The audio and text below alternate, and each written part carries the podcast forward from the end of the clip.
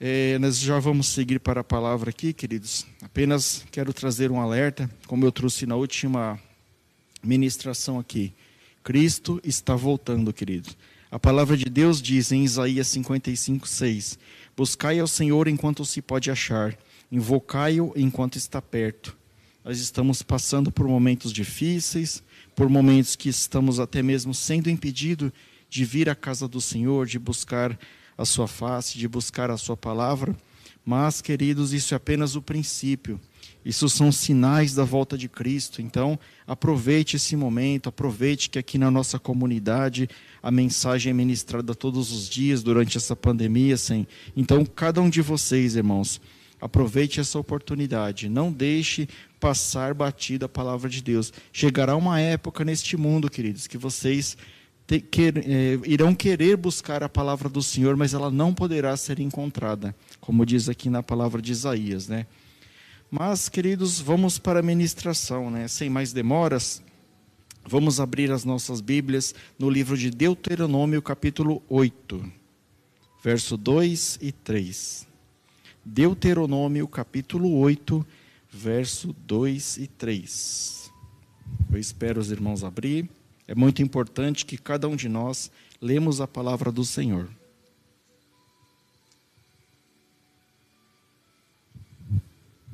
Lá em Deuteronômio, capítulo 8, versos 2 e 3, diz assim a palavra do Senhor: Recordar-te-ás de todo o caminho pelo qual o Senhor, teu Deus, te guiou no deserto estes quarenta anos, para te humilhar, para te provar, para saber o que estava no seu coração, se guardarias ou não seus mandamentos.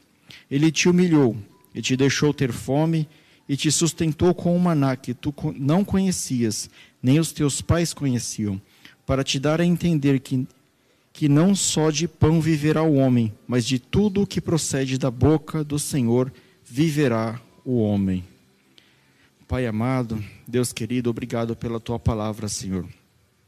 Eu peço que a partir de agora, Senhor, não seja mais eu, mas seja o teu Espírito Santo, Senhor, para ministrar esta palavra, Senhor.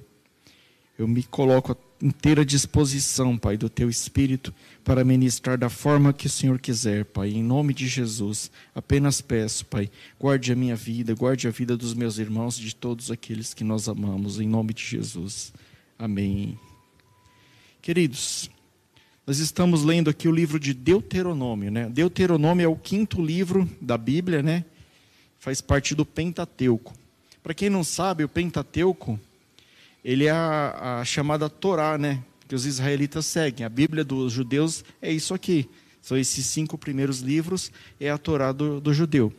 Pastor Giva, talvez ele consiga explicar melhor, porque, porque tem a Taná, tem uma série de, de coletâneas de Bíblias deles lá, mas basicamente a Torá deles são esses cinco primeiros livros. Então o livro de Deuteronômio é o último livro dessa coletânea. Mas por que, que ele é o último livro? Eu vou explicar para vocês. O povo judeu, eles deixaram de ser escravos, como vocês conhecem a, a história. Moisés, é, através de Deus, os libertou, né? Deus, através de Moisés, melhor dizendo, os libertou da escravidão no Egito. Eles passaram 40 anos no deserto, o Senhor os sustentou no deserto. E nesse exato momento aqui, do capítulo 8, eles estão na região de Moabe. Né? Moabe era um, um, um povoado que tinha as margens do rio Jordão. E era o Rio Jordão fazia divisa com a terra prometida, com Canaã. Então eles estavam à beira de entrar na terra prometida. E, que, e o que, que Moisés faz aqui nessa ocasião? Moisés ele, ele convoca o povo para relembrar tudo aquilo que eles passaram, todos os estatutos, né? Tudo que o Senhor tinha tinha passado para eles, todas as leis, né? Desde quando eles eram escravos, tudo que eles tinham é, ocorrido ali, até ali, a travessia do Mar Vermelho, o sustento do Senhor pelo maná, quando o Senhor tirava água da rocha. Então ele explicou tudo de novo. É o livro inteiro Moisés explicando, relembrando os mandamentos para o povo. É, então é, é, é, um, é um capítulo da Bíblia onde que Moisés fala assim, olha, agora a gente vai entrar na terra prometida, mas não se esqueça daquilo que Deus fez por nós. Deus foi conosco durante esses 40 anos que nós tivemos no deserto. Alguns de nós pereceu, mas não vamos esquecer dos mandamentos e dos estatutos do Senhor. E essa palavra de hoje, queridos, ela é voltada para isso. Não vamos nos esquecer do Senhor, de tudo que o Senhor tem feito na nossa vida, né? E é isso que Deus está fazendo conosco hoje. Ele quer dizer através dessa palavra, queridos, que é Ele que te sustenta.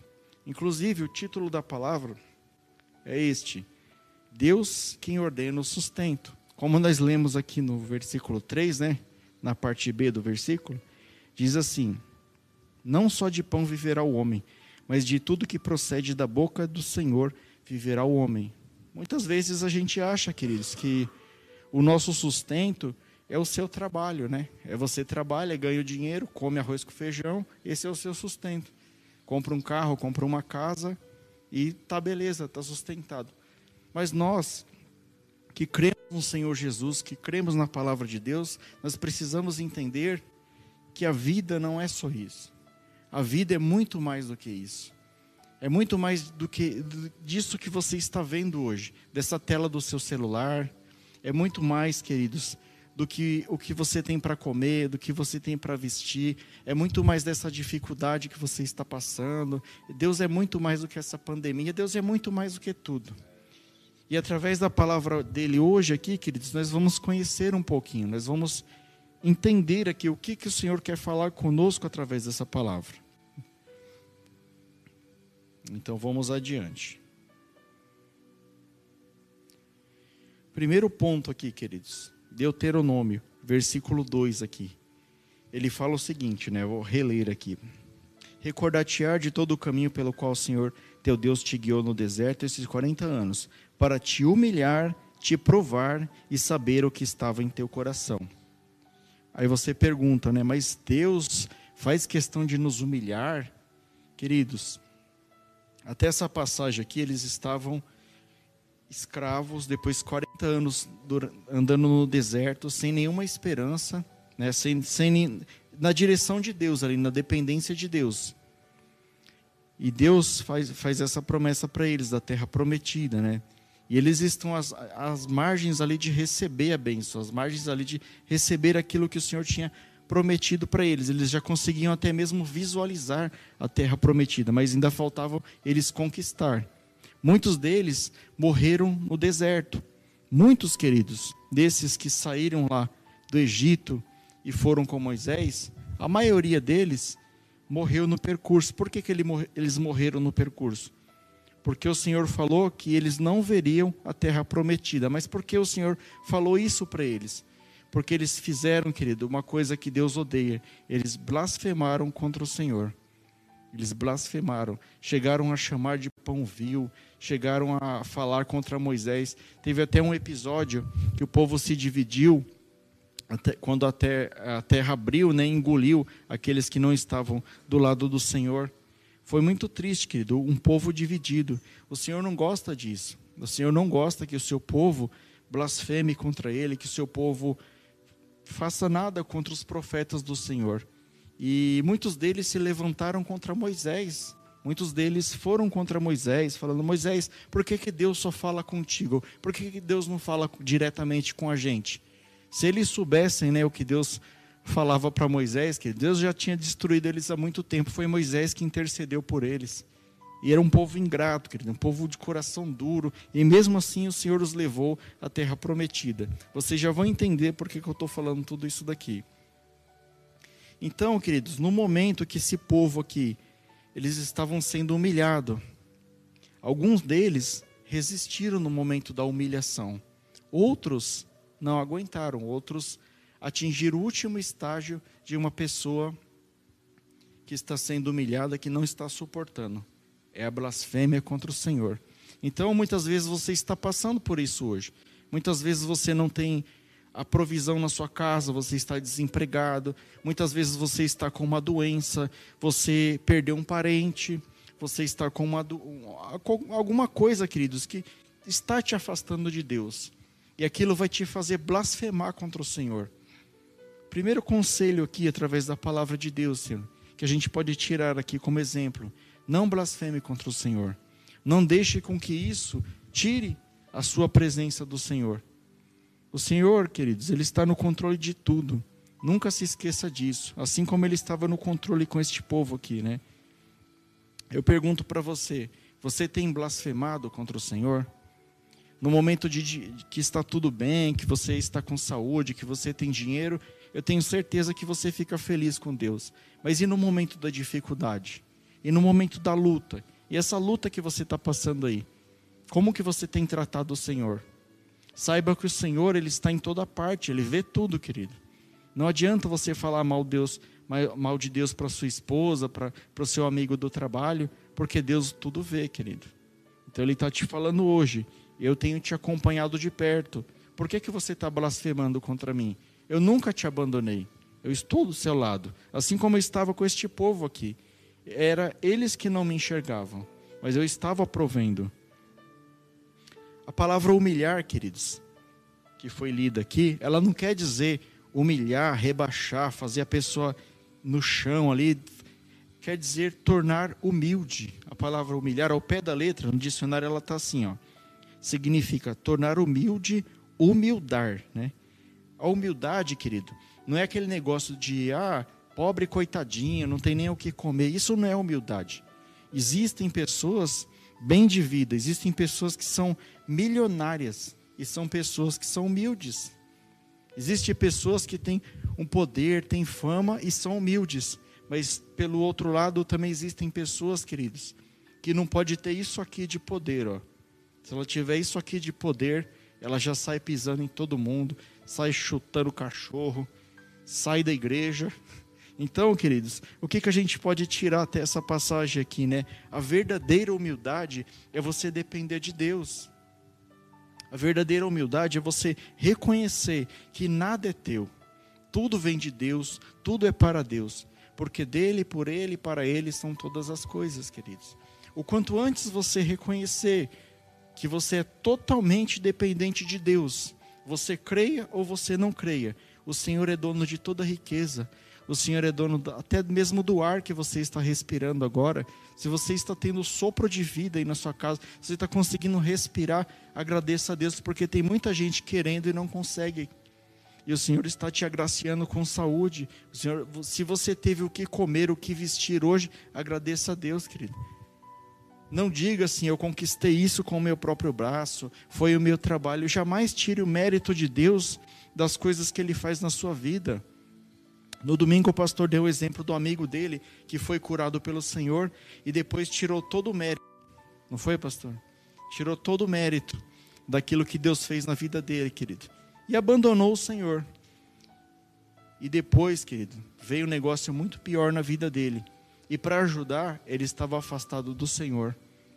Então, queridos, nunca se esqueça daquilo que o Senhor faz por você. Este livro de Deuteronômio é um livro digamos, memorial, foi para lembrar tudo aquilo que se passou. Porque para Deus é muito importante você lembrar aquelas coisas que Ele faz na sua vida. Então, para um pouquinho de reclamar de como você está hoje e lembra todas as bênçãos que Ele fez na sua vida até hoje. Se, se você chegou a, até essa situação, se eu cheguei até essa situação aqui, é o melhor que eu pude fazer e é o melhor que o Senhor me abençoou, querido. Então nunca reclame. Nunca reclame, porque sempre vai ter alguém pior do que você. Aprenda essa lição com esse povo de Israel aqui. Esse povo não queria ser um povo humilde. O Senhor teve que mantê-los durante 40 anos no deserto para que eles se tornassem um povo humilde. E você quer saber o mais triste, queridos? A grande maioria daquele povo que saiu lá do Egito, quase nenhum entrou na terra prometida, senão Josué e Caleb do povo que saiu de lá, Josué e Caleb que entrou. Nem mesmo Moisés entrou, para você ter uma ideia. Então é muito sério isso para Deus. É muito sério você ter gratidão, você ter gratidão com as pessoas, você ter gratidão com Deus, com tudo aquilo que Ele faz na sua vida. Vou dar um exemplo, né? até marquei para falar que acabei não falando. O exemplo de pessoa que é milionário e que é bem, que é uma pessoa que é humilde, né? Vocês, não sei se a maioria de vocês conhece, deve conhecer o apresentador Silvio Santos. Tem muita gente que gosta dele pelo jeito dele. Né? Conheço pessoas próximas que dizem que daquele mesmo jeito que ele é no, lá na, no palco, lá na, na apresentação, ele também é na vida real. Ele é um homem milionário. E tem gente que tem menos dinheiro do que ele sai pisando em todo mundo, não quer saber, sai atropelando. Então, é possível o Senhor abençoar a sua vida, e é a vontade do Senhor abençoar a sua vida, a ponto de você ser milionário, bilionário, e você manter a humildade. Mas tem um problema, querido. O Senhor, Ele conhece o presente, o passado e o futuro. Talvez, queridos, Deus não me fez milionário ainda, né? Espero que ainda, né? Não me fez milionário ainda porque Ele sabe que se Ele me der uma casa no Alphaville, eu vou parar de vir e vou para a casa do Alphaville. Eu não sei o futuro, mas Deus sabe. Se Deus me der um carrão do ano, um carrão de 200 mil reais, de 500 mil, eu vou querer ficar andando com o carrão. É verdade? Quem sabe você também não é assim, querido? Quem sabe aquilo que você está pedindo para Deus, Senhor, por favor, Senhor, me dá aquilo, o Senhor não vai te dar. Ele não vai te dar, porque se for para te afastar dele e te fazer perder a salvação, ele vai fazer que nem o povo de Israel quando saiu lá do Egito. Ele vai te manter no deserto. Enquanto você não tiver um coração humildado Enquanto você não for humilde, o Senhor vai te manter no deserto. Porque o Senhor é mau? Porque o Senhor tem prazer de ver as pessoas sofrendo? Não. Porque o Senhor, Ele é um pai, é um pai zeloso, queridos. Eu falei aqui na última vez, mas eu repito. Quando você tem que corrigir o seu filho, você gosta? Ninguém gosta de corrigir um filho. É muito, é difícil. Você pegar seu filho ali, dar uma cintada, ou falar mais bravo com ele ali, você não quer, você só quer amar o seu filho. Deus também só quer nos amar, mas como ele é um pai zeloso, ele sabe que lá na frente isso vai te dar problema, ele já te corrige aqui, ele já te corrige antes, porque ele sabe o futuro. Ele sabe que se ele te podar aqui, lá na frente você não vai sofrer. Então, para evitar um mal maior, ele teve que fazer isso com o povo de Israel. Mas mesmo eles passando por tudo isso, queridos, o Senhor cuidou de cada detalhe da vida deles. Pensa bem, volte, a, volte a uns dias, uns meses, anos atrás e veja o quanto que o Senhor foi zeloso com a sua vida, o quantos livramentos que Ele te deu, o quanto que Ele cuidou de você, querido. Esse povo aqui, eles estavam no deserto, né? Vocês conhecem a história, mas é relevante dizer. Eles estavam no deserto. Você olha para um lado, areia, por outro areia, por outro areia, areia, areia. Só areia, não tinha mais nada. Não tinha uma sombra, não tinha uma água. Mas 40 anos lá, querido, não faltou água para eles, porque ele, é, Deus tirava água da rocha. Tinha até um tipo de rocha lá, que tem um nome lá em judeu, que quer dizer rocha diamantada, que é a rocha mais dura que tem. Ela tem quase a mesma dureza do que o diamante. E era nessas rochas aí que Deus mandava tocar o cajado para sair água, porque Deus queria mostrar, olha, o mais difícil para vocês é o mais fácil para mim. Então você fica aí diminuindo Deus, falando, olha, acho que essa aqui Deus não consegue, Deus consegue, querido. Deus consegue fazer tudo. Ele é soberano. Deus mandava nuvem, né, para guiar o povo e para fazer uma sombra para eles em meio ao deserto. Como vocês sabem, o deserto, apesar de ser escaldante durante o dia, à noite é muito frio, né? Por isso que é um lugar inabitável. Deus mandava uma coluna de fogo para guiar e para aquecer o povo. Comida, Deus mandava cair do céu o maná todos os dias. Todos os dias o povo judeu tinha sua porção diária de maná. Aqui na palavra nós lemos, é um tipo de alimento que nem o pai deles conheciam e nem eles conheciam. Ou seja, o Senhor te dá o que tem de melhor, queridos. Ele te dá algo inédito, ele te dá algo de melhor.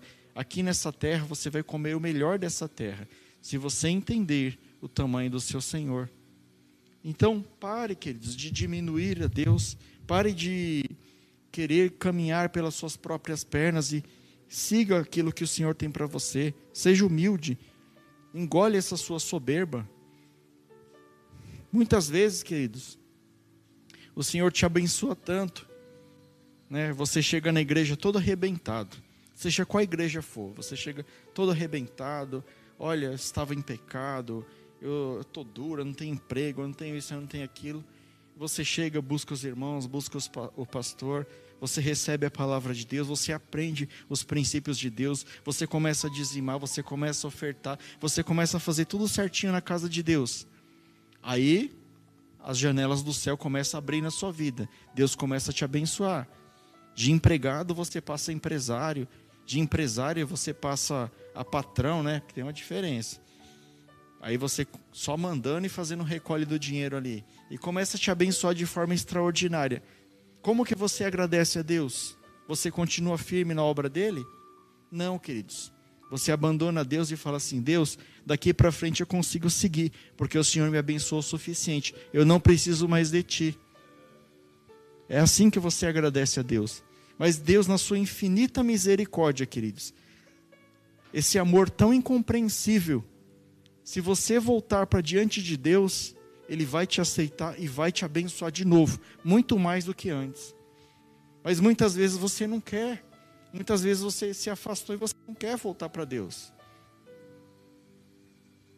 Com Deus, querido, a gente tem aqui, principalmente no nosso país, né? Tem um negócio que chama jeitinho brasileiro. Brasileiro ele é assim, pastor. Você peca, você se prostitui, você rouba, usa droga, faz N coisas na sua vida. Aí quando você está precisando, você vem para a igreja, aí Deus te abençoa, te perdoa e tal. Quando você acha que você já fez tudo aquilo que você precisava, você vai e volta para o mundo de novo. Então você fica tentando dar um jeitinho brasileiro na sua vida, tentando dar um quebra-galho. Mas eu vou falar uma coisa para você: no reino de Deus não tem quebra-galho. No reino de Deus, porque você não consegue enganar Deus, querido. Você está enganando a si mesmo. Você está porta para Satanás destruir a sua vida. Então não faça isso, querido. Se você é fiel com Deus, seja fiel e fiel até a morte abandone o Senhor, porque Ele nunca vai te abandonar. Vocês já vão entender aqui, queridos, por que estou falando tudo isso daí. Muitas vezes Deus nos leva para o deserto, queridos, para nos humildar, porque nós precisamos. Então, muitas vezes você está passando por tudo isso daí com a permissão de Deus. Não porque Deus é mau, mas é para evitar um mal maior. Quantos de nós nos sonhamos em ter riquezas, né? Achando que aquilo vai nos sustentar. Muitas vezes, como eu falei agora há pouco, isso daí vai te afastar de Deus. Vai te levar para um caminho sem volta. Você vai cair numa vida de luxúria, numa vida de orgulho. Você vai achar que igreja é coisa de pessoa ignorante. Ah, não. Eu já vi, já me falaram isso, querido. Igreja é lugar de pessoa que não tem esperança, é de pessoa que não tem estudo, entendeu? Então ela bota esperança em algo abstrato. Eu vou falar uma coisa para você, querido. Eu não sou me melhor nem pior que ninguém. Mas quanto mais eu estudo, querido, mais eu vejo a presença de Deus na minha vida. Quanto mais você estuda, quanto mais você busca todas as ciências que existem no mundo, você fala assim: é, só pode ser Deus. Só pode ser Deus que inventou isso. Só pode ser Deus que inventou o computador. Só pode ser Deus que inventou eh, essa vacina aí do coronavírus. Só pode ser Deus, queridos. Nós já vimos o tanto que o homem é limitado. Então tudo está debaixo da vontade de Deus. Muitos trilham esse caminho sem volta, né? Aí eu faço a pergunta para vocês: é esse tipo de sustento que você quer ou você prefere ser sustentado pela palavra de Deus? Você quer ser sustentado pela riqueza, pela lascívia, pela sua própria vontade? Ou você prefere ser sustentado por Deus? Se você prefere ser sustentado por Deus, você tem que abrir mão daquela confiança que você tem em si mesmo, querido. Deixa a confiança em si mesmo e passe a confiar no Senhor. O nosso Senhor, ele é poderoso, ele sabe de todas as coisas. Lá em Mateus 6,33, é um dos meus versículos preferidos, diz assim: Buscai primeiro o reino dos céus, dos céus e a sua justiça, e as demais coisas vos serão acrescentadas. É promessa de Deus. Se você segue o Senhor, por que, que você está tá fazendo essa escala inversa? Por que, que você está buscando as demais coisas? Um grande amigo nosso aqui, o pastor lembra dele, falava assim: busque sempre o abençoador e a bênção vai correr atrás de você. Para de ficar correndo, pulando de galho em galho, pulando de igreja em igreja, pulando de, de serviço em serviço, correndo atrás da bênção, querido. Você não precisa correr atrás da bênção. Você tem Jesus Cristo aqui dentro de você, o Espírito Santo de Deus. Você acha que onde está o Espírito Santo de Deus não estão todas as bênçãos do mundo, todas as bênçãos dos céus, querido? Cadê a sua confiança em Deus? Só porque você está passando uma lutinha, você está aí desesperado? Não é assim que funciona, não, querido. Deus prova, queridos, para saber se iremos guardar os mandamentos, né? Aí você fala, ah, mas Deus, ele é ruim, ele podia pular essa etapa. Eu vou dar um exemplo para você aqui que é um tapa na cara. Deus provou o seu próprio filho Jesus. Você teria coragem de mandar seu filho para a cruz do Calvário, para apanhar, para ser colocado uma coroa de espinho nele, para ele ser furado, para pregar as mãos dele? Você não tem coragem de deixar seu filho nem atravessar a rua sozinho, querido. Você não ia deixar seu filho sofrer desse jeito aqui, não. Mas Deus colocou Jesus nessa condição porque ele precisava também provar Jesus. Jesus é o nosso maior exemplo, Jesus é o nosso Senhor. Nós temos muito que aprender com ele. Quando Jesus estava sendo tentado no deserto por Satanás, Satanás falou para ele, eu anotei o versículo aqui. E chegando a ele o tentador, disse: Se tu és o filho de Deus, manda que essas pedras se transformem em pães. Está lá em Mateus capítulo 4, versículo 3. O que, que Jesus respondeu para eles, querido? Nós lemos hoje. Versículo 3 de Deuteronômio. Jesus citou esse versículo. Jesus falou para ele aqui, ó. Nem só de pão viverá o homem, mas de tudo que procede da boca do Senhor viverá o homem. Jesus enfrentou Satanás com a própria palavra de Deus. A palavra base dessa noite foi citada pelo próprio Jesus. Essa palavra está no Velho e está no Novo Testamento. Então, queridos, creia que nós não vivemos apenas de dinheiro, apenas da provisão material, mas nós vivemos de tudo que procede da boca de Deus.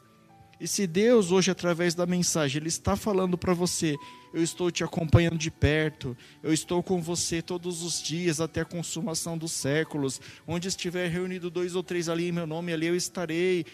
Deus não é homem para que minta, queridos, nem filho do homem para que se arrependa. Deus está presente neste lugar, Deus está presente na sua casa e Deus está presente na sua vida. Pare de duvidar de Deus e passe a confiar.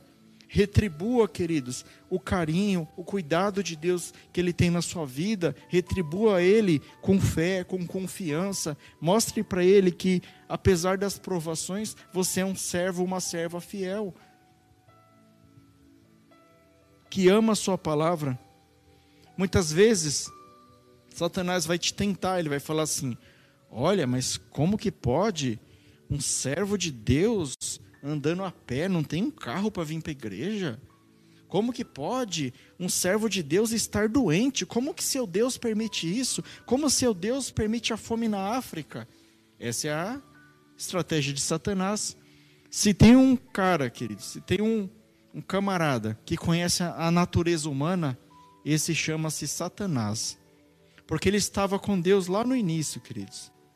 Ele é um ser milenar. Não adianta você falar, ah, estou pisando aqui, estou esmagando a cabeça do inimigo. Você está esmagando nada, que você esmaga nem a formiga que está no chão. Quem esmaga Satanás, quem dá ordens a ele, a quem ele tem que prestar conta é Deus. Nós temos que clamar a Deus por misericórdia. E o Senhor é o nosso protetor, o nosso juiz, o nosso guardador.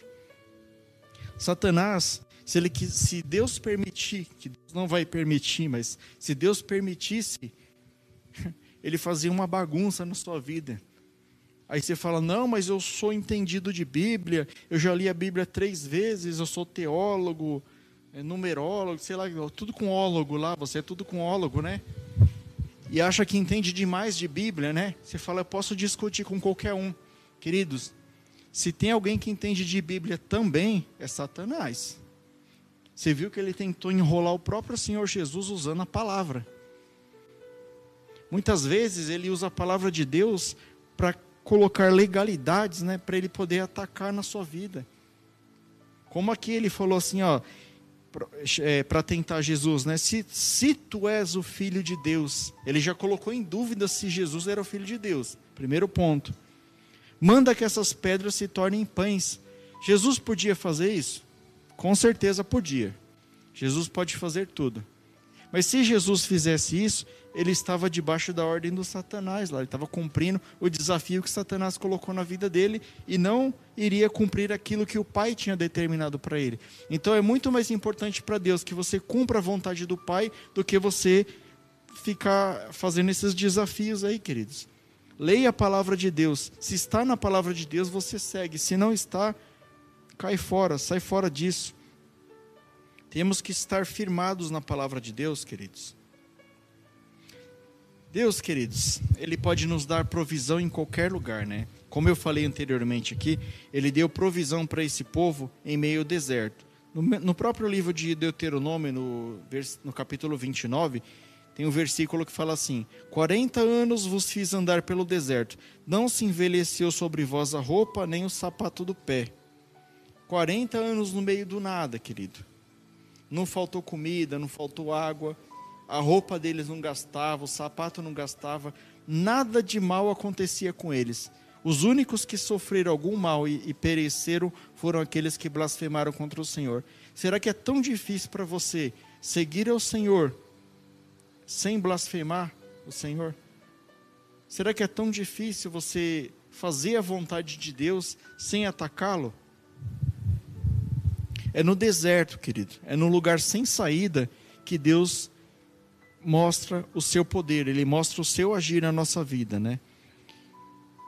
Hoje, queridos, muitas vezes o Senhor te libertou da escravidão, muitas vezes hoje você está na igreja, hoje você crê em Jesus, e anteriormente você levava uma vida da qual você não se orgulha. E a mensagem do Senhor é que você não volte atrás. Esse mesmo povo que estava no deserto, que eles quiseram voltar atrás. Eles falaram: não, pelo menos lá no, no Egito a gente tinha isso, tinha aquilo, né?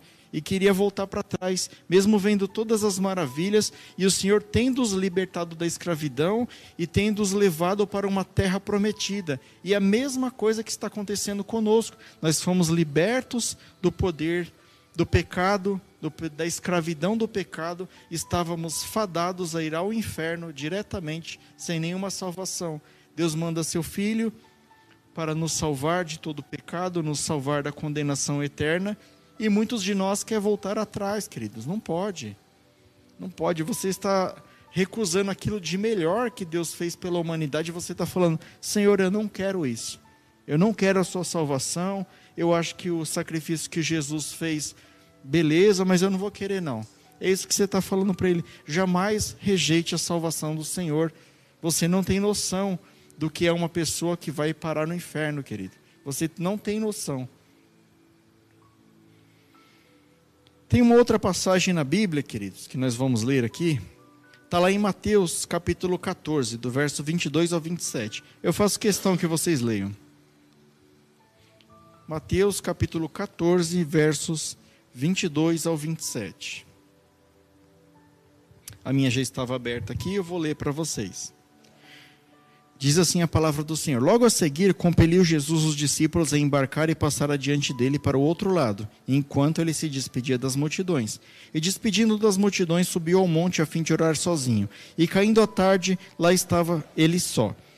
Entretanto, o barco já estava longe, muitos estádios de terra, açoitado pelas ondas, porque o vento era contrário. Na quarta vigília da noite, foi Jesus com eles, andando por sobre o mar. E os discípulos, ao verem andando sobre as águas, ficaram aterrados e exclamaram: É um fantasma! E tomados de medo, gritaram.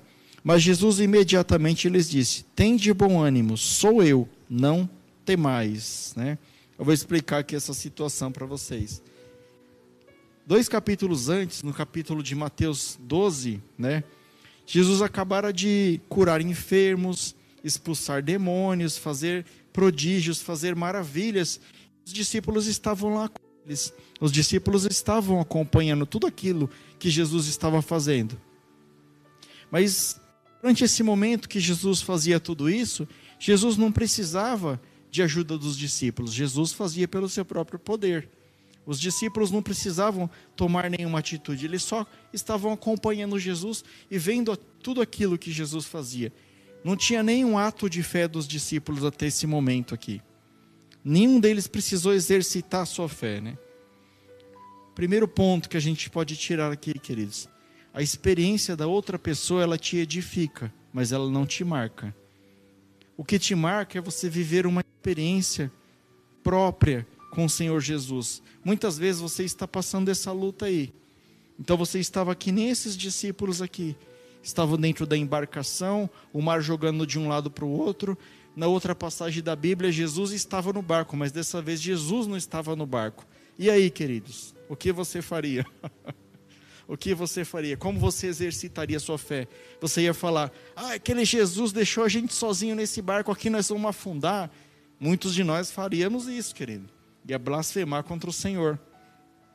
É ou não é verdade, né?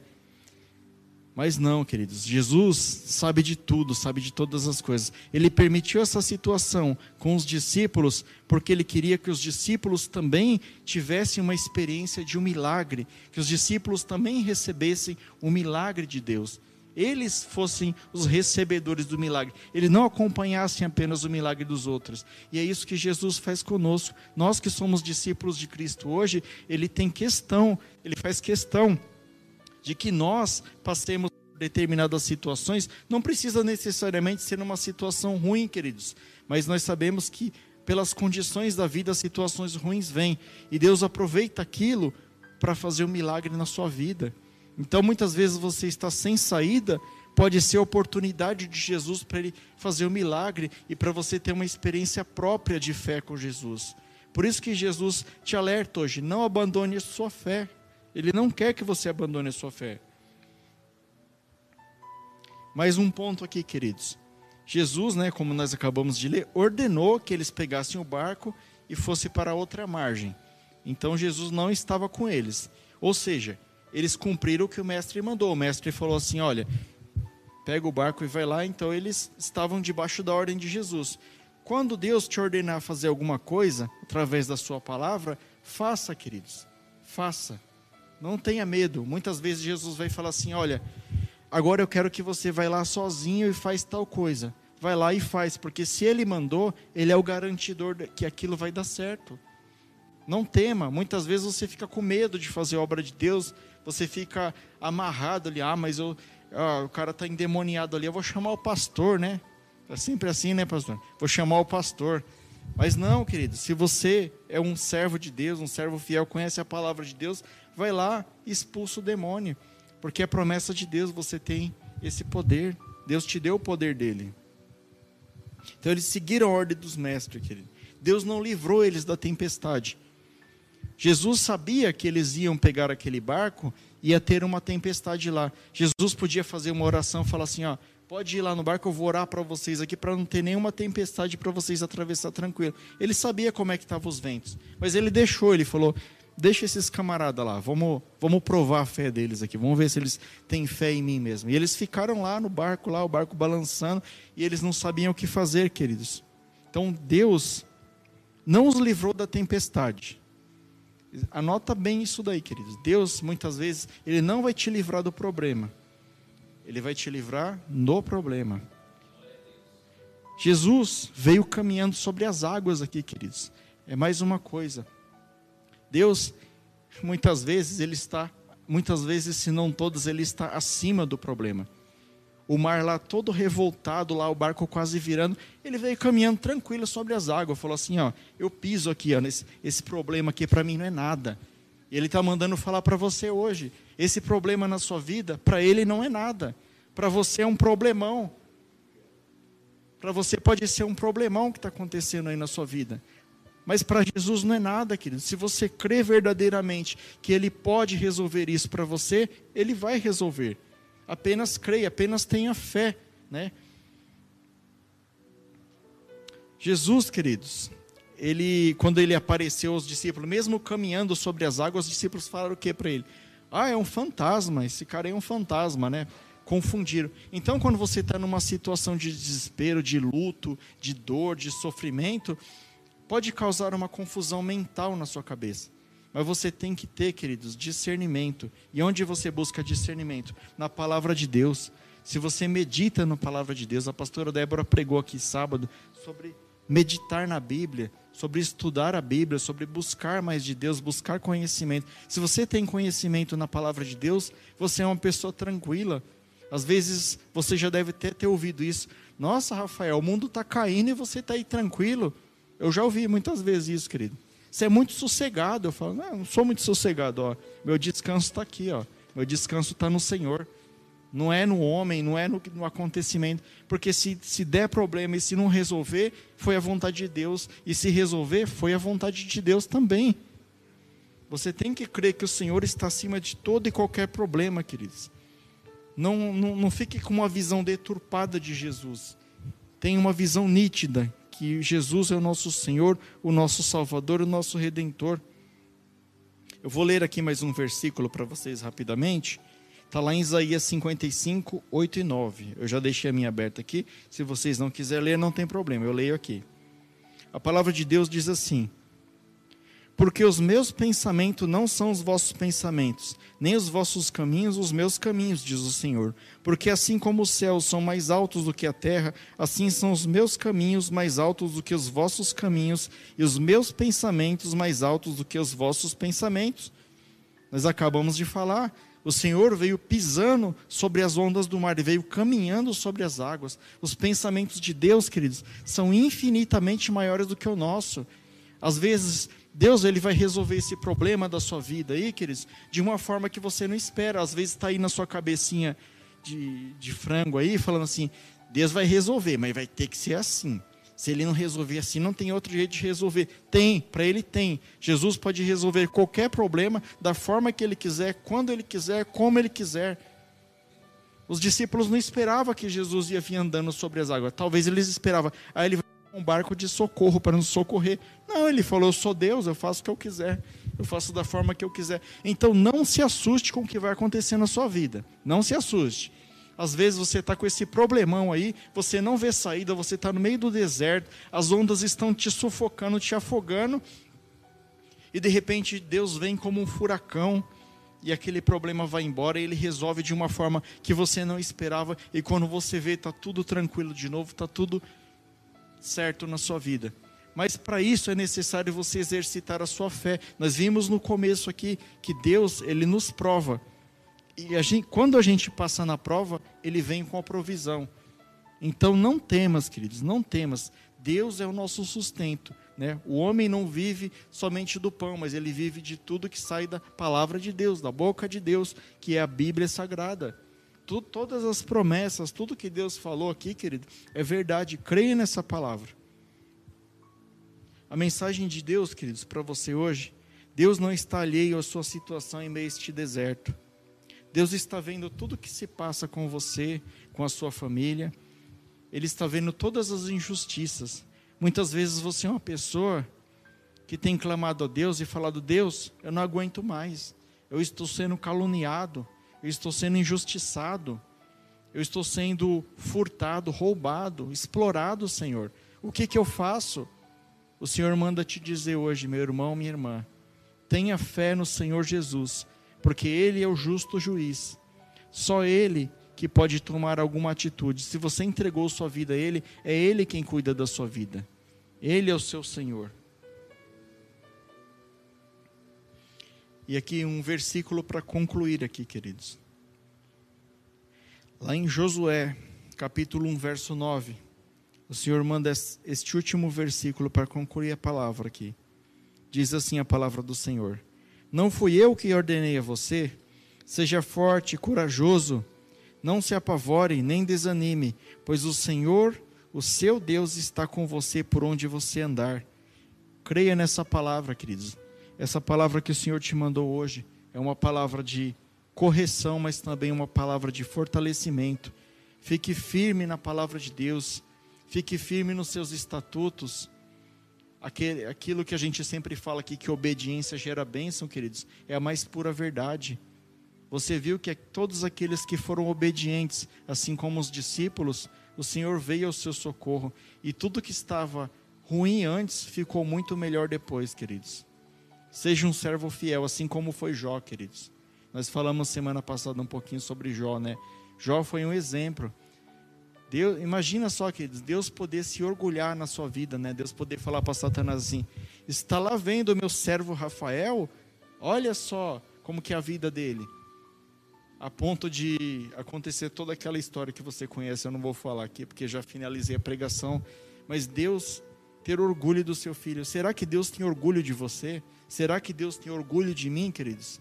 É isso que ele espera. Ele espera uma pessoa de fé e uma pessoa que esteja toda à prova. E a mensagem dele diz, eu vou repetir: Não fui eu que ordenei a você. Seja forte e corajoso. Não se apavore nem desanime, pois o Senhor, o seu Deus, estará com você por onde você andar. Josué capítulo 1, verso 9. Promessa do Senhor para você, queridos. Esta foi a palavra. Amém? Glória a Deus.